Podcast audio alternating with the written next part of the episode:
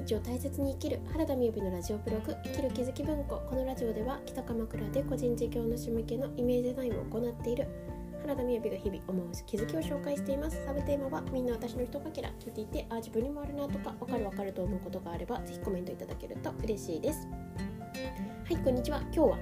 えー、やりたいのにできない自分に向き合う欲しい未来を今に近づける個人業かける思考の仕組みのお話し会のご案内させていただきたいと思います。えー、来週2月22日の夜火曜日8時半から開催予定でございます。はい。最近生きる気づき文庫週末は好きな形で配信させていただいているんですけれどもすっかり忘れていた忘れいやあるのは分かってたんですけれども告知を全然していなかった、えー、去年開催の時にはミニマルビジネス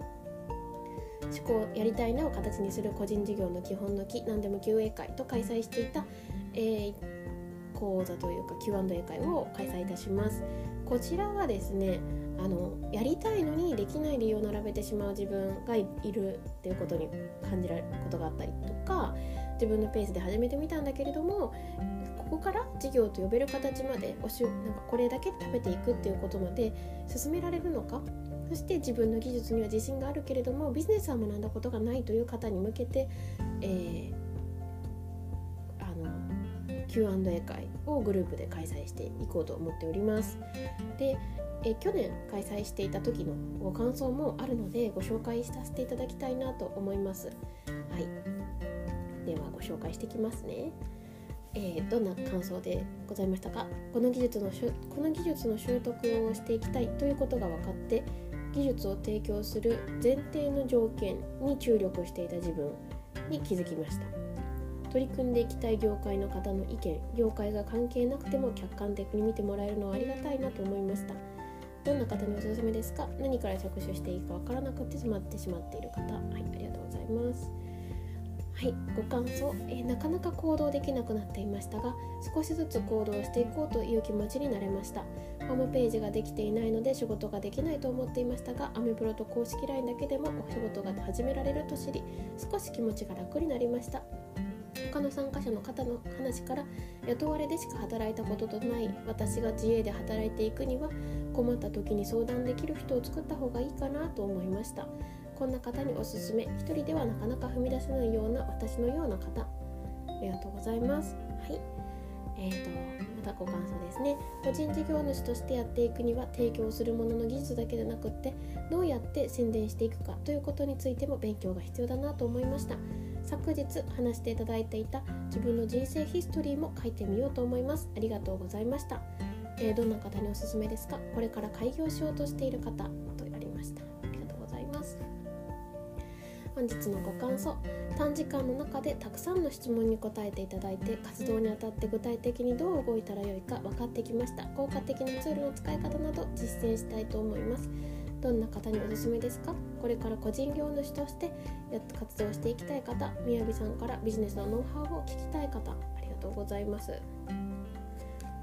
えー、今日はありがとうございました。自分で発信しているつもりでも届けたいところに届ける仕組みになっていなかったり発信する場がずれていたりすることが分かりました。整理整頓して流れを作り育てていこうと思います。みやびさんのとりあえずやってみるという言葉やお客様に最高のものを届けるという意識の高さを感じて見習いたいと思いました。どんな方におすすめですか？やっているつもりだけれどもなかなか進んでいる気がしない方整理整頓したい方。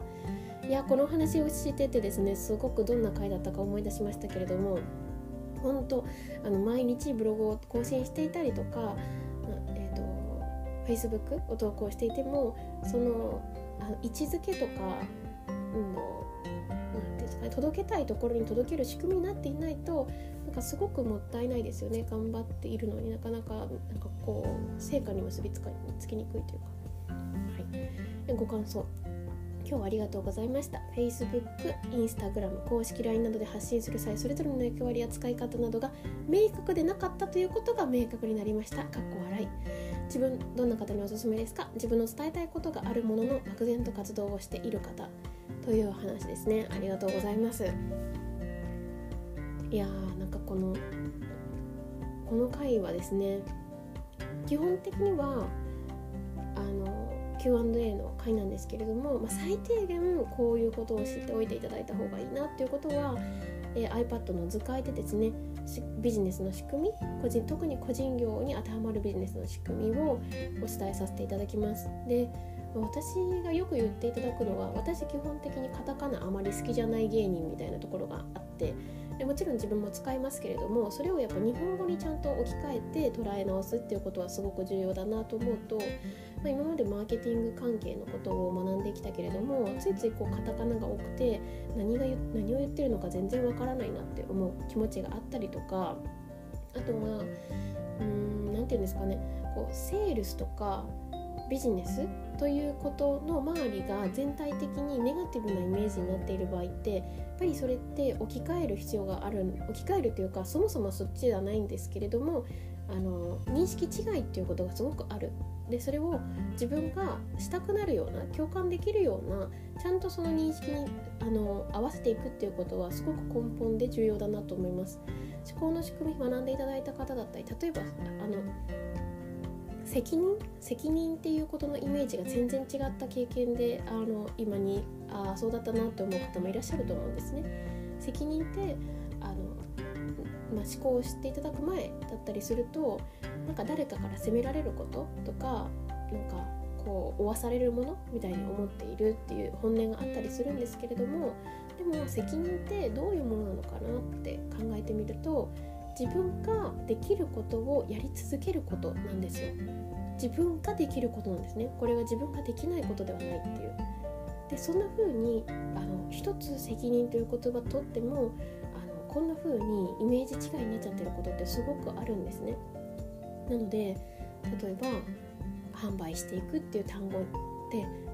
すごくネガティブなイメージが自分にはあるなっていうことがあればこの回でも見ていけますしその心を見ていくだけじゃなくてやっぱり実際のノウハウを知らないと進めないところもめちゃくちゃあるのでそこについてもお話しできるようなまあなんか愛の子のような回の回になっておりますので興味のある方はですね是非あのご参加いただけたらなと思います。ということで今日も聞いていただいてありがとうございました。それではバイバーイ。